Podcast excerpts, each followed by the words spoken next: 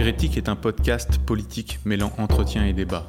Hérétique pour questionner les dogmes et les mythes. Hérétique parce que la politique n'est pas la religion. Hérétique parce que vouloir penser est toujours le début de la dissidence.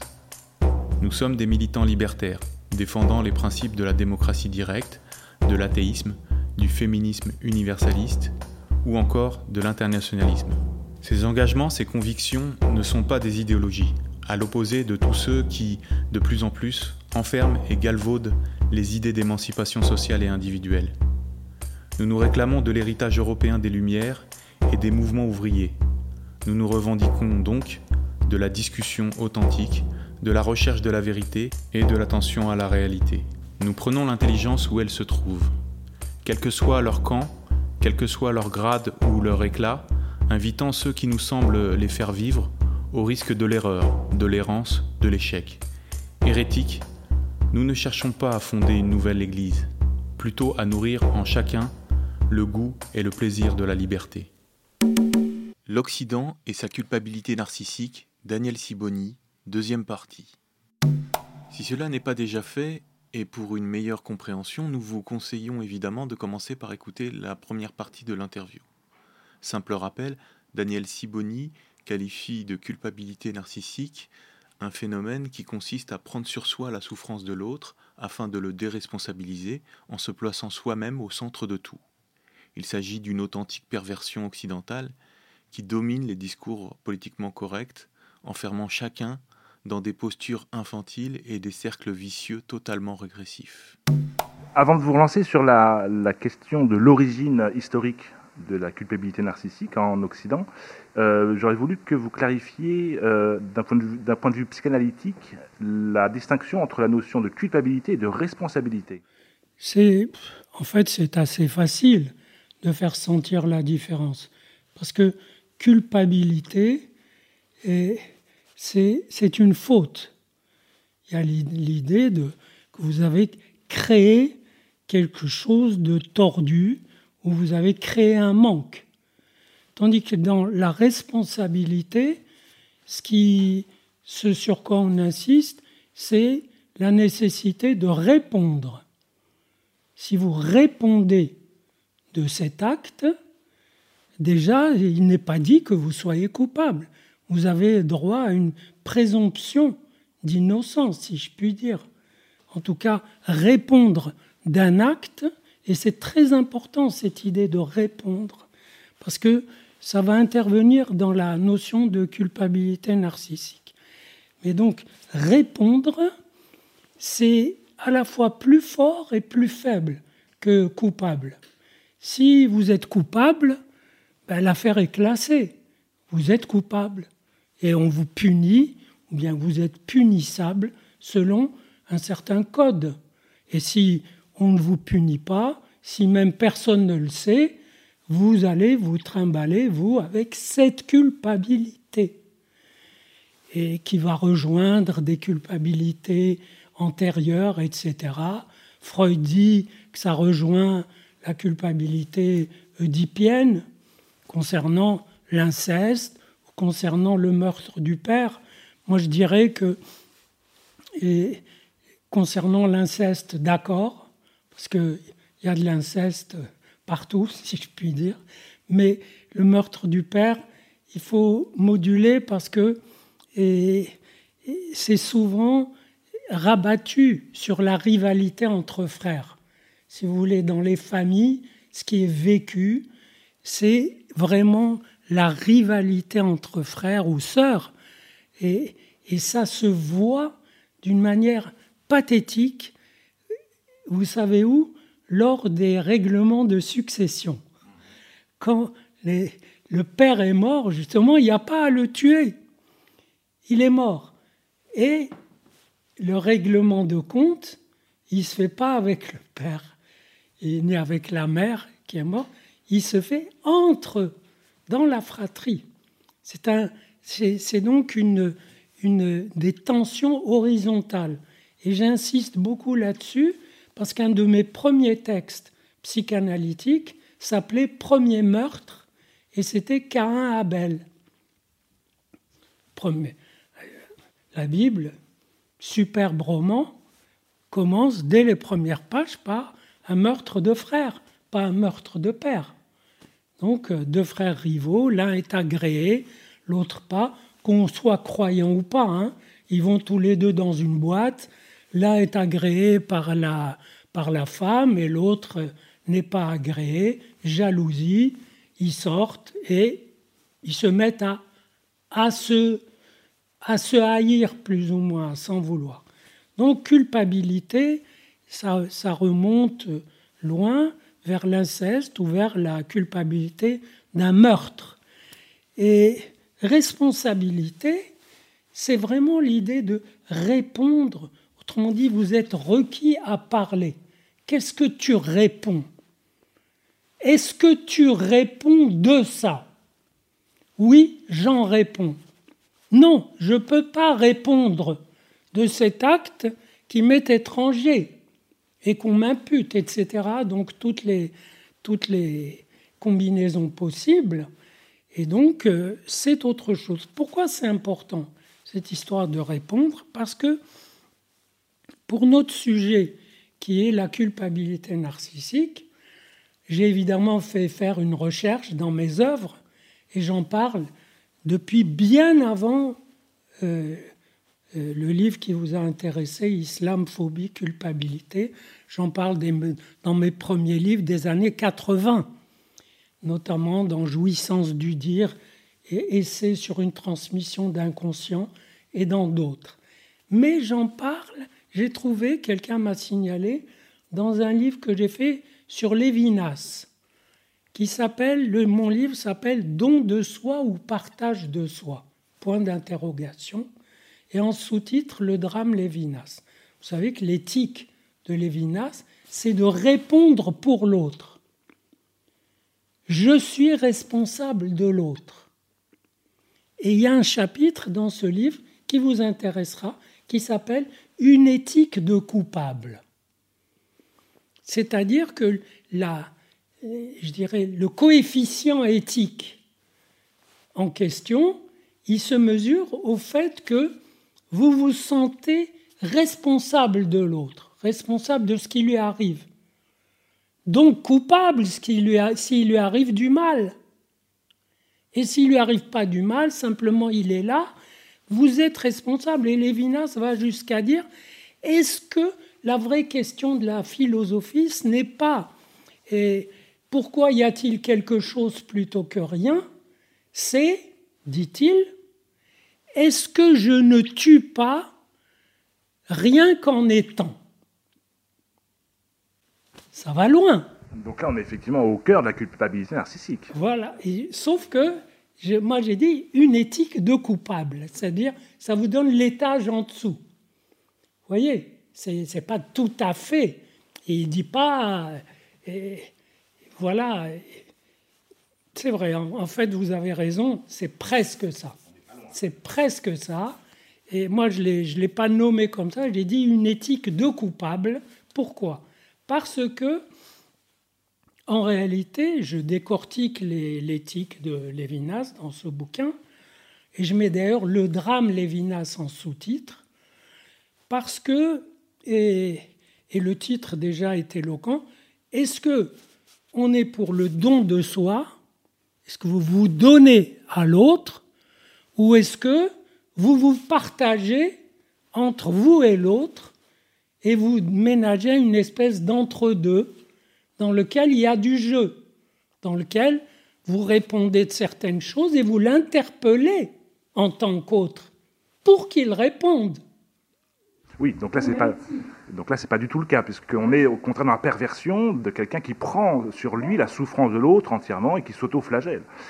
Et, précisément, à partir de, quel moment dans l'histoire, d'après vous, l'Occident n'a plus été capable de prendre ses responsabilités et, et passer au contraire dans une phase de culpabilité dans laquelle on est aujourd'hui? On culpabilise à propos de tout et de n'importe quoi, et quiconque euh, euh, incrimine l'Occident, l'Occident, oui, oui, je suis coupable, et je suis d'autant plus grand que je suis coupable, etc. etc. À partir de quel moment, d'après vous? Je pense que, je ne, je ne saurais pas dater le moment, mais il y a plusieurs convergences. Parce que cette éthique de Lévinas, en réalité, c'est une éthique néo-chrétienne. Donc il faut revenir au christianisme. Et le christianisme, il dit que, il dit beaucoup de choses, mais il dit que un des pôles d'identification maximale, c'est s'identifier à Jésus.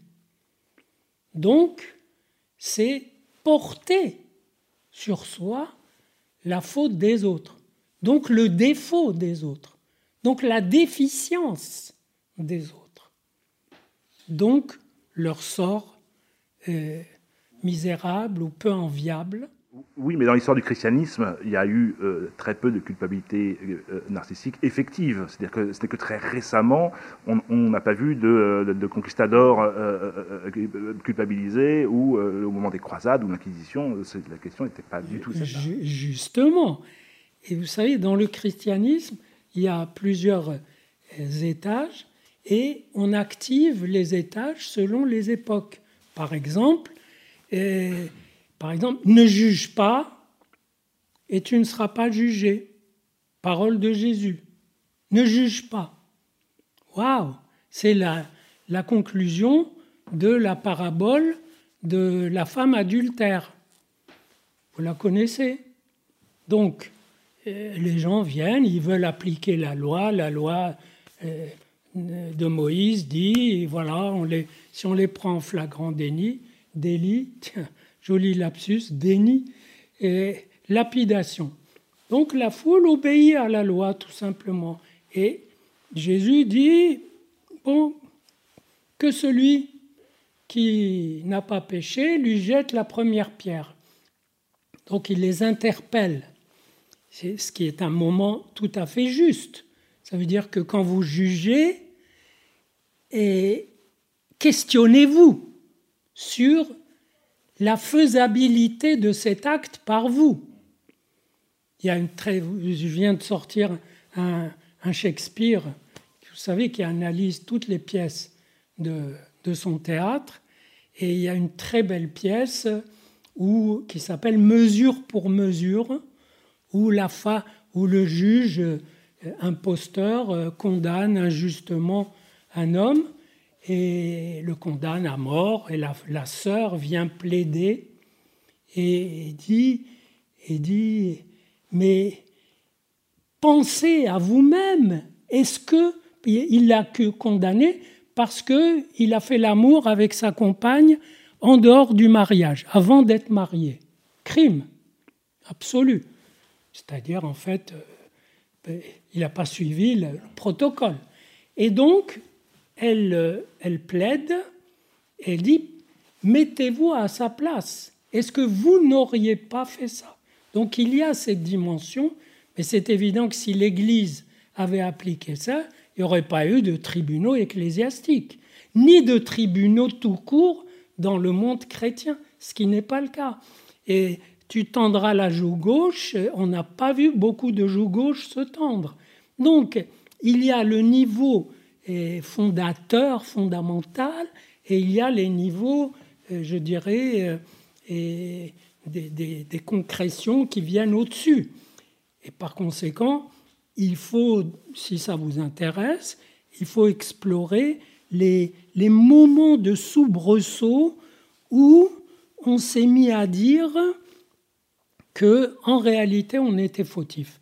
Moi j'ai une hypothèse psychologique là-dessus c'est que on s'est mis à dire qu'on est fautif lorsqu'on a cessé de maîtriser la situation.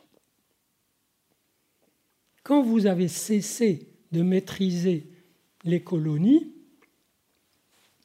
la seule façon de garder une emprise, c'est de dire oui, on n'a pas, pas été bien, on n'a pas, on ne les a pas compris, on les a malmenés, on les a exploités, etc.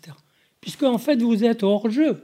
Oui, mais c'est une situation qui, aurait pu se traduire en termes de responsabilité et non pas de culpabilité. Ah ben non, responsabilité, ça, ça demande du boulot. La culpabilité narcissique, c'est une posture et une imposture euh, subjective et collective qui ne coûte rien.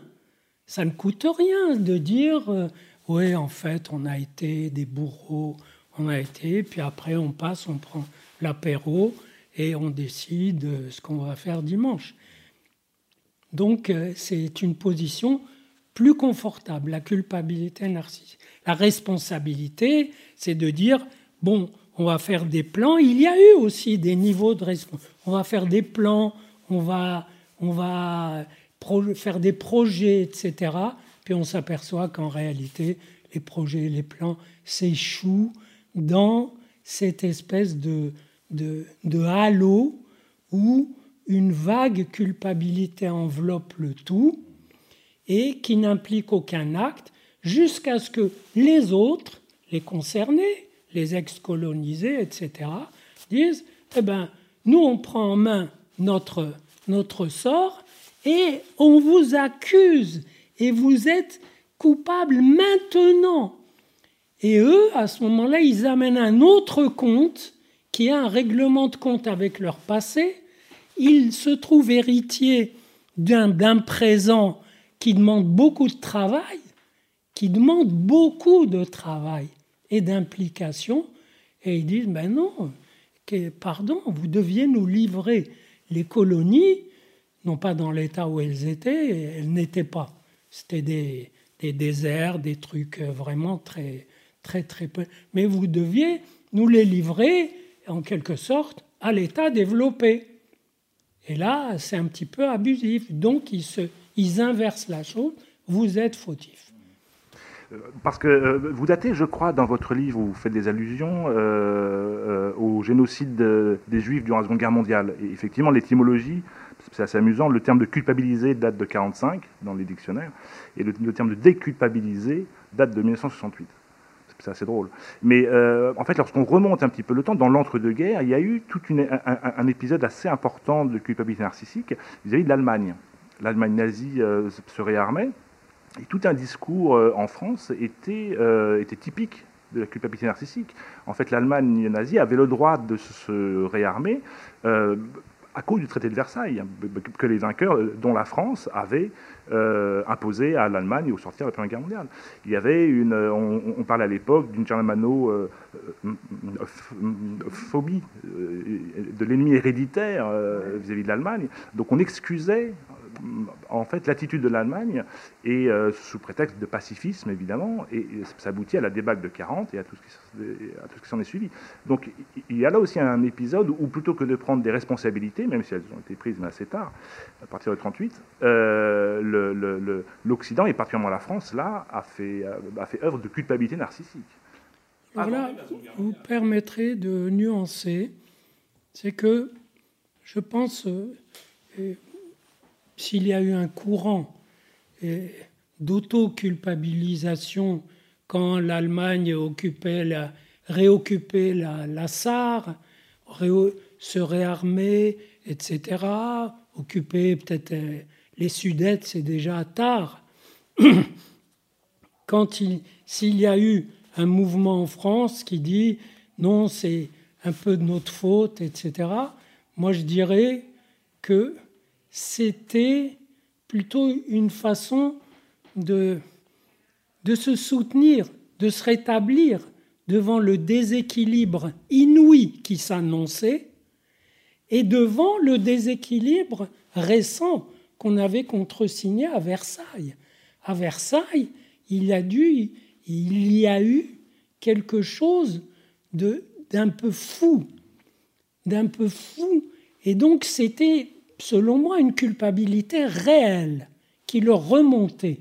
C'est un reflux gastrique de, culpabilité réelle pour des gens qui s'étaient pris pour les vainqueurs, qui ont signé un traité en tant que vainqueurs, alors que la France n'était pas vainqueur dans la réalité. Les Américains ont envoyé un corps expéditionnaire, vous savez de combien de gens? De 2 millions de personnes. Il n'y avait pas 2 millions de soldats, et il devait y avoir un peu moins d'un million. Mais ils ont envoyé un corps expéditionnaire géant. Lisez les romans de l'époque Dos Passos, par exemple, qui est un romancier américain qui a suivi ça, qui raconte. Donc, les Américains sont venus sauver la mise. Mais les Français, remis en selle, ont signé quelque chose qui a été absolument impossible à avaler par les autres. Et une fois la complaisance passée, un minimum de lucidité leur montrait qu'ils avaient fauté et que ça allait se payer. Parce que les autres sont rentrés chez eux non battus. Et donc décidés à réinscrire le fait qu'ils étaient vainqueurs. Vous remarquez, dans toutes ces histoires, et il y a toujours quelqu'un qui, qui veut régler un passif. C'est toujours un passé qu'on veut recalibrer, remesurer, tout simplement parce que l'humain est harcelé par son passé. Le passé a une présence inouïe. Et notre présent en est infiltré de part en part. Et si c'est seulement si le dialogue présent-passé est jouable qu'on arrive à entrevoir quelques interstices de futur. Donc euh, c'est là pour le coup, je, dirais, et c'est une remontée de culpabilité qui leur est arrivée. Et que leur narcissisme, lui, s'est joué de façon infantile quand ils ont signé le traité de Versailles. C'est nous les meilleurs, on a gagné. Eh, mais allez, allez tempérer, allez tempérer ces gens qui ont signé le traité de Versailles au moment où ils le signaient, vous auriez été eh, flingués immédiatement. On, a un peu évoqué justement euh, cet emploi la culpabilité narcissique en dehors des rapports avec l'islam. Et tout à l'heure, vous, vous parliez des colonies, justement. Aujourd'hui, nous sommes en pleine offensive euh, décoloniale, indigéniste, euh, woke, néo-féministe, des transsexuels également, des racialistes. Et on voit bien que, votre grille de lecture est très applicable dans tous ces cas-là c'est assez extraordinaire. C'est-à-dire que, n'importe qui, une minorité, se, déclare victime ou souffrante de quelque chose, et immédiatement, en tout cas dans les, couches dominantes, les couches médiatiques euh, et, politiques en grande partie, euh, on assiste à une autoflagellation et en tout cas une, complaisance absolument extraordinaire qui donne une, force à toutes ces minorités qui est décuplée et qui n'est pas celle qu'ils ont en réalité. C'est-à-dire on voit des colloques qui sont annulés, on voit des rencontres qui sont annulées sous pression de militants qui activent la fibre de cette culpabilité-là. Mm. Euh, est-ce que vous reconnaissez cette, euh, euh, cet emploi très généralisé de ce chantage à la, victimisation un peu partout et l'activation de cette culpabilité narcissique, justement? Tout à fait. Et je vais. Donc, je vous, je vous ai envoyé un article sur le wokisme et psychologie des masses qui paraîtra dans la revue Commentaire. Et en effet, le wokisme est déjà la pensée du genre, la pensée décoloniale, etc. Ce sont, et c'est très intéressant parce que c'est une pensée très ensembliste. Ça veut dire que dès qu'il y a une notion, on fabrique l'ensemble qui lui correspond et du coup, l'ensemble complémentaire devient coupable. Par exemple, nous, ici, l'ensemble des colonisés ou des ex-colonisés. L'ensemble complémentaire devient les colonisateurs. Ça veut dire que le kidam dans la rue, il en fait partie, puisqu'il n'est pas ex-colonisé. Ma question est, jusqu'où est-ce que tout ce mécanisme euh, infernal euh, peut aller? Alors justement, attendez, patience et, et, je pense que la culpabilité narcissique éclaire beaucoup ces choses-là. Raison de plus pour y aller délicatement. Et déjà pour ne pas se sentir sous le déferlement d'une attaque généralisée. Parce que quand des colloques sont annulés, c'est pas par culpabilité narcissique, c'est par lâcheté. Ça veut dire que le doyen de telle fac on lui annonce un colloque qui est un peu critique sur les théories du genre. Il y a tout de suite des menaces militantes. Il annule parce qu'il ne veut pas de vagues. Mais ça, c'est pas de la culpabilité narcissique. Non, mais on peut s'en vanter aussi d'avoir annulé en face de effectivement d'intervenants que l'on considérait non politiquement corrects, etc. On a aussi une multitude d'exemples. Ça veut dire qu'il prend parti. Alors s'il prend parti, ça, s'il prend parti d'emblée et sans discussion, alors raison de plus pour que ceux qui résistent, et je pense que vous en êtes, eh bien, euh, s'arment d'une manière beaucoup plus sophistiquée, plus analytiques, euh, comprennent de quoi ils retournent. Alors, que je vous explique. le principe logique, c'est que si on détermine un ensemble, par exemple les noirs, eh bien l'ensemble complémentaire, c'est les blancs.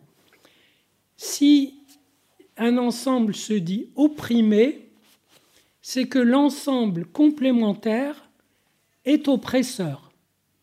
Si moi je gagne mal ma vie, je fais partie des gens qui gagnent mal leur vie. C'est que ceux qui la gagnent bien nous oppriment. Vous comprenez? Pourquoi est-ce ça ne peut pas être symétrique C'est très étonnant.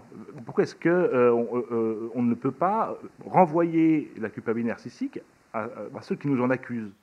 Ça veut dire, c'est encore une fois là, c'est pas la culpabilité narcissique. Là, c'est l'accusation directe quelqu'un dit je suis, je ne sais pas, je suis handicapé, je fais partie de l'ensemble des handicapés, les gens non handicapés, c'est eux qui m'oppriment.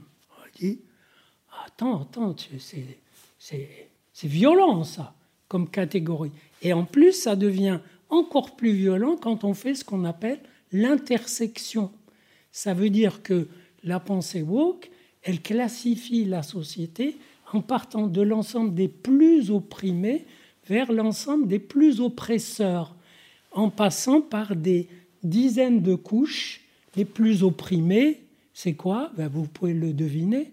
C'est femmes, noires, homosexuels, gagnant mal sa vie, handicapés. Voilà. Et à l'autre bout, vous trouverez hommes blancs qui gagnent bien sa vie, qui est en bonne santé, etc. Donc, et il y a toute une stratification.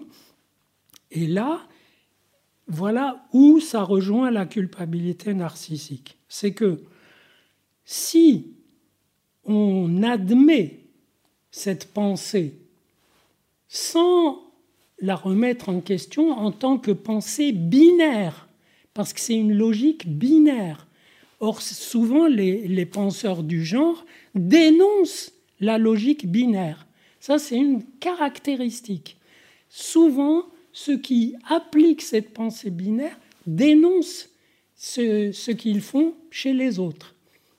Vous êtes des binaires. Pourquoi? Ah ben parce que vous croyez à la différence homme-femme. Mais non, c'est vous qui croyez en posant que les femmes, c'est un ensemble, c'est une minorité, paraît-il. Hein minorité opprimée. Depuis quand les femmes sont une minorité? On ne sait pas. Mais c'est une minorité, donc le complémentaire est oppresseur, les hommes. Et donc là, il faut vraiment comprendre cette logique binaire. Et moi, ce que je lui oppose à cette logique binaire, c'est l'entre-deux, c'est-à-dire l'espace de jeu. Ça veut dire il y a les noirs, les blancs, et, eh ben je peux vous... et on sait qu'il y a des oppressions en Afrique entre noirs qu'il y a des oppressions dans l'ensemble des femmes, entre femmes. Moi, en tant que psychanalyste, j'ai eu beaucoup plus à voir des femmes démolies par leur mère ou par leur sœur que des femmes battues par leurs compagnons.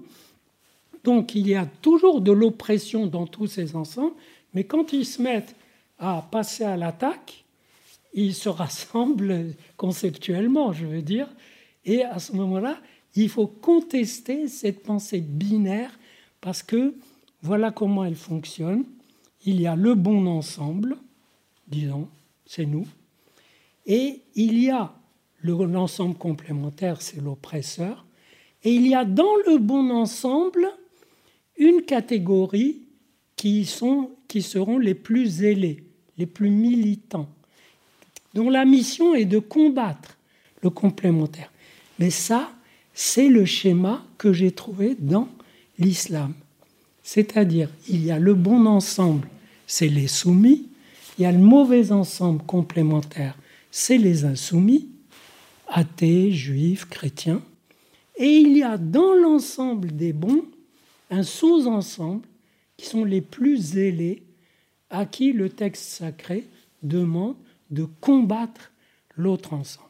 Voilà le schéma. C'est un schéma qu'on retrouve dans toutes les, toutes les sectes, tous les mouvements totalitaires, tous les, les groupuscules, etc. C'est un schéma judéo-chrétien aussi, au fond. C'est une minorité qui est éclairée, il y a une masse qui est ignorante, à qui... Non, pas judéo-chrétien. Moi, je, si je prends par exemple... Non, il faut quand même... Euh, le christianisme a été comme ça euh, à certaines époques, quand il traquait les non-chrétiens. Mais si vous prenez par exemple la mouvance euh, biblique et juive dans laquelle moi j'ai grandi, ben, il n'y a pas un sous-ensemble qui est chargé d'attaquer, d'attaquer qui que ce soit. Les vraies attaques sont, si vous lisez les livres des prophètes dans la Bible, les vraies attaques sont dans l'ensemble lui-même contre ceux qui se conduisent mal, qui commettent l'injustice, etc. Mais il n'y a pas un ensemble désigné pour aller attaquer l'ensemble des mauvais. Et l'ensemble des autres ne sont pas désignés comme les mauvais, c'est l'ensemble interne, lui, l'ensemble, le peuple, qui est désigné comme distingué par Dieu. Mais ça ne veut pas dire qu'il a vocation de combattre les autres. Voilà un schéma absolument monothéiste et qui n'est pas sur le, sur le modèle binaire. Et comme par hasard, ce que ça donne comme subjectivité, c'est de l'entre-deux. Ça veut dire qu'un vrai juif, premièrement, ne sait pas trop ce que ça veut dire, qu'il est, le, je dirais, le cul entre deux chaises, entre l'universalité abstraite euh, des Lumières, etc., et puis la fidélité à sa tradition, et ainsi de suite. Donc ça donne des individus un peu scindés, et c'est très positif d'être partagé avec soi-même. C'est aussi le principe de la modernité, d'une capacité d'autocritique, de recul sur soi. Bien sûr, et de, et de cassure, de mmh. cassure mmh. du moi. Mmh. Et alors justement, si on met en, rapport les, donc ces deux côtés, d'un côté, euh, aujourd'hui, un Occident qui est, euh, qui est pétri de culpabilité, de culpabilité, narcissique, en tout cas qui, qui a été traversé assez largement, et d'autre côté, donc, toutes ces minorités qui mènent la charge. Euh, si on cherche à, définir un, concept euh, qui donnerait la position de ces minorités-là, est-ce qu'on ne peut pas euh, tomber sur le terme de complotisme victimaire? C'est-à-dire des gens qui sont victimes, qui se considèrent, qui n'existent qu'en tant que victimes, et victimes d'un complot. Et en ce sens-là, on, aurait deux positions extrêmement complémentaires. D'un côté, des gens qui euh, sont très narcissiques et très culpabilisés, nous, les Blancs, la France, l'Occident, etc. Et d'autre côté, une, multitude, de minorités, qui se multiplient d'ailleurs, euh, qui, rentrent dans une, sorte de, monde clos où ils, euh, euh, vivraient en permanence un complot. ce seraient les victimes d'un complot mondial. Et là aussi, on, retombe aussi dans les catégories musulmanes assez larges. Alors, justement, moi, je, je nuancerai un peu l'idée de complot, parce que dans cette logique binaire, si je dis voilà le bon ensemble, c'est les femmes, disons. L'ensemble complémentaire, c'est les hommes. On va dire, dans cette logique binaire, les femmes sont opprimées, donc leur oppresseur, c'est les hommes. Et ça ne veut pas dire que les hommes complotent contre les femmes. Ça veut dire qu'on suppose à l'ensemble complémentaire une intention hostile, puisqu'il est oppresseur. Il est oppresseur par essence. Donc je dirais qu'ils n'ont pas besoin de la notion de complot dès lors qu'ils définissent un ensemble et son complémentaire. La seule existence d'un ensemble et de son complémentaire fait que le complémentaire est supposé avoir les positions négatives et néfastes. Vous avez raison, mais je pense que la notion de complot émerge à partir du moment où euh, la féministe va révéler à l'homme euh, sa, position de domination et que l'homme va refuser de la quitter. à ce moment-là, je pense qu'elle est considérable qu'il va rentrer dans un complot. C'est-à-dire qu'il est conscient de l'oppression qu'il exerce. Et, là, je pense que la part de la féministe euh, dont on parle, la féministe caricaturale, il y aura une, une supposition de complot. Euh, le patriarcat, euh, qui font partie effectivement des habitudes, des réflexes que l'on a. Mais de plus en plus, on entend des, des néo-féministes dire qu'il y a une, volonté masculine d'oppresser les femmes et, de garder leur position et de résister à leur, tentative de changer la situation. Donc là, il y a, un début de paranoïa. Oui, bah de toute façon, ce montage peut avoir des dérives paranoïaques mais ce n'est pas obligatoire. Ce n'est pas obligatoire. Le montage peut fonctionner tranquillement sur la base suivante. Et nous, disons les femmes, et on dit que vous, les hommes, ou bien toi, un homme, tu es dans le mauvais ensemble. Ça suffit. Vous êtes, les autres sont dans le mauvais ensemble. Et le texte coranique le dit très bien, les autres sont perdants, ils sont dans l'erreur. Les autres sont dans l'erreur. Et là, bien sûr qu'il y a une capture de vérité. Ça veut dire le, le bon ensemble, il est détenteur de la vérité. La vérité déjà de sa définition, de son existence, et la vérité de sa posture qui désigne son complémentaire comme néfaste. Ça suffit. Il n'y a pas besoin de, complot. Et cela dit, entre nous, les problèmes des femmes, c'est rarement les hommes, je vais vous le dire.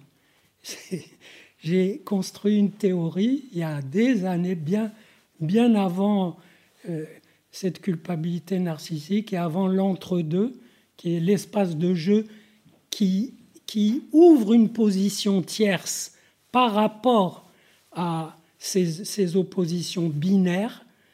Et, c'est très important. Si vous imaginez, par exemple, en termes géopolitiques, l'Europe et l'Afrique, voilà, blanc et noir, mais la réalité montre que les jeux sont beaucoup plus complexes, sont beaucoup plus intéressants que simplement vous les blancs, vous êtes les mauvais, et nous les noirs, on est les bons, ou l'inverse. Vous savez, il y a beaucoup plus de jeux, il y a même des, des, des tendances dans le monde noir à être européen, mais à la manière noire, à la manière africaine, d'avoir même des, des, tennis qui sont eh, européennes, mais, mais dans le style africain. Donc c'est une intrication. Bref, n'oubliez jamais que la réalité est plus riche que les cadrages qu'on lui met, avec des, surtout ces logiques binaires. Et donc je disais que le problème des femmes, c'est de conquérir leur féminité, de se reconnaître elles-mêmes comme femmes. Et ça, ça les affronte plutôt à l'autre femme, souvent à leur mère, sur, sur laquelle elles doivent conquérir ou pas suffisamment de féminité pour se poser comme femme. Et dans cette logique où les femmes cherchent surtout leur devenir femme à exister comme femme, l'homme est une espèce de secours, d'appel à l'aide, mais très souvent, il se retrouve en tant qu'attribut du féminin. Ça veut dire qu'une femme est plus féminine si elle peut exhiber un mec. Elle est plus féminine que celle qui n'a pas de mec. Ou celle qui a un mec, mais qui est enceinte, est plus féminine, se pose parce qu'elle a un autre attribut de la féminité. Donc le problème des femmes, c'est plutôt de conquérir des attributs du féminin qui les aident à exister comme femmes et moi, je pense qu'une bonne part de leur colère contre l'homme, c'est qu'il ne les aide pas suffisamment à être des femmes. C'est pas qu'il les opprime. Voilà. Après, ma, question est un peu décalée, mais parce, enfin, ça remonte à, des, des, choses qui ont été évoquées avant. Mais c'était pour. En fait, il peut y avoir ce réflexe euh, qu'on a dit de dire c'est quand on est accusé par exemple en tant que blanc d'être colonial, on peut dire mais mais j'avais raison d'être colonial. Et en fait, c'est n'est pas le réflexe qui vient, c'est le réflexe de culpabilité. Et d'autres personnes vont avoir ce réflexe-là. Et, donc, on a évoqué la, chrétienté. Est-ce qu'il y a d'autres choses qui. Pourquoi on prend ce chemin de la, de la culpabilité, en fait? Parce qu'on est binaire. Ça veut dire, on a l'esprit binaire c'est quelque chose qui, qui nous a été inculqué dans l'école, euh, dès l'école primaire. Il y a blanc et noir, il y a plus et moins, il y a zéro et un, etc. Les, après tout, même toute la culture digitale est binaire, c'est 0-1. Et avec des, des, alternances, ben oui, c'est tout un langage binaire. Et on comprend qu'ils ne saisissent pas tout de l'humain. Et donc, Bien sûr, on dit, toi, tu es un colonisateur et, tu nous as colonisés. Il y a la solution où vous dites, euh, et je me sens coupable, ou bien vous dites, non, je n'ai pas été colonisateur. Moi, je dirais, vous pouvez aller plus loin. Vous pouvez dire, pauvre de toi, si tu as besoin que moi, je sois un colonisateur pour faire tenir ton monde. Et c'est là que vous ouvrez vous dites, il y a autre chose à me dire que de me traiter de, de colonisateur. C'est vrai qu'il y a des Français qui disent euh, on est en dessous euh, parce que les, Allemands nous ont attaqués. C'est vrai qu'il y a aussi ce caractère-là. Et euh, souvent, ça inspire un peu la pitié, effectivement. On se dit, bah, si c'est ça ton excuse pour, pour dire on a échoué, trouver un ennemi et lui, lui donner tous les mots, c'est vrai que c'est souvent ne pas prendre ses responsabilités, justement. Voilà, une façon d'éviter, ça nous ramène à ce que je vous disais au début, une façon d'éviter de s'expliquer avec son passé, avec le passé de l'autre. Où étais-tu, toi, quand moi j'étais colonisateur? Qu'est-ce que qu'est-ce que tu faisais? Qu'est-ce que moi Je vais te dire ce que moi je faisais. Et vous, tu crois pas qu'on a autre chose à faire ensemble que à se faire traiter de colon ou de ou de victimes. Et donc, il faut toujours revenir à ce qui s'est passé, raconter l'histoire, raconte-moi ton histoire de coloniser. Moi, je vais te raconter mon histoire de colonisateur, où il n'y a pas trace de colonie. Et puis, on va voir euh, ce qu'on peut faire avec ça. Et toute dernière question, est-ce que euh, ce n'est pas possible d'étendre la notion de culpabilité narcissique au domaine de l'écologie? C'est ce qui permettrait de montrer en passant que ce dont on parle est vraiment une maladie de l'Occident. C'est-à-dire que euh, l'humanité euh, contemporaine, enfin occidentale en tout cas, en face de la nature, aujourd'hui, nourrirait de la même manière une culpabilité narcissique. Alors là aussi, l'Occident et le monde contemporain est largement responsable de dommages environnementaux, depuis des siècles, euh, depuis, même des millénaires, mais dont on parle est, relativement récente, ça a pris des ampleurs extraordinaires. Mais plutôt que de prendre nos responsabilités, on se lamente en quelque sorte, on culpabilise du mal que l'on fait à la nature, il y a aussi une figure un peu maternante, et on prend sur nous euh, tout ce qui se passerait de mal dans la nature de manière absolument irrationnelle. C'est-à-dire qu'on se sert d'un dommage qui est réel, d'une faute, ou en tout cas d'une souffrance qui est réelle, euh, et on la décuple et on s'en flatte. Et on en fait, on en fait aujourd'hui euh, un discours apocalyptique, un discours grandiloquent, qui ne change rien au fond. J'ai l'impression que l'on retrouve les catégories que l'on a au contact avec l'islam, avec les woke, avec les décoloniaux, etc. etc. Simple. Tout ce que je vous demande, c'est de, d'essayer de ne plus dire systématiquement l'Occident. Ça, c'est des effets de la pensée binaire. Ça veut dire que dans le monde musulman aussi, il y a cette culpabilisation en dehors de la référence à l'Occident. Voyez, mais vivez, imaginez-vous vivant en Afrique du Nord. Quelqu'un va vous, vous culpabiliser, vous les jeunes, ou vous les je ne sais quoi, d'avoir fait ce que vous avez fait, etc. Sans référence à l'Europe. Comme ça. À la rigueur, il dira Oui, vous faites comme les Européens, si, mais il n'a pas besoin de dire ça. Donc, ce sont des effets de la pensée binaire. qui trace les bons ensembles et en face les mauvais et qui ignore cette catégorie de l'entre-deux, qui ignore l'espace de jeu. À partir de positions comme ça, il n'y a pas d'espace de jeu. Or, pour vivre, il faut avoir du jouable. vous me dites, tu es en train de massacrer la nature, parlons un peu de ce que je fais, de ce que vous faites, de ce que font les autres, et essayons de, de penser les choses et de voir quel type de pratique on peut initier, mais qui ne soit pas inspiré par l'expiation du mal qu'on a fait. Tout simplement parce que ça, ça rabat vers une catégorie binaire, coupable, innocent. Il faut aller vers quelque chose de plus vivant, où on est tous à la fois coupables et innocents. Et de plus modeste aussi. Euh, euh, parce que ce que l'on entend aujourd'hui, que l'on on, massacre ou on, tue la planète ou la nature. C'est absolument c'est démentiel. Aujourd'hui, n'importe qui prend la planète dans ses mains et il vous la jette à la figure parce que voilà, vous n'avez pas été bien avec. Vous venez d'entendre la deuxième et dernière partie de l'entretien de Daniel Siboni, L'Occident et sa culpabilité narcissique. Nous faisons une pause estivale, ainsi la deuxième saison du podcast débutera en septembre de cette année. L'occasion pour vous de découvrir ou redécouvrir les sept autres entretiens déjà réalisés sur ce même format.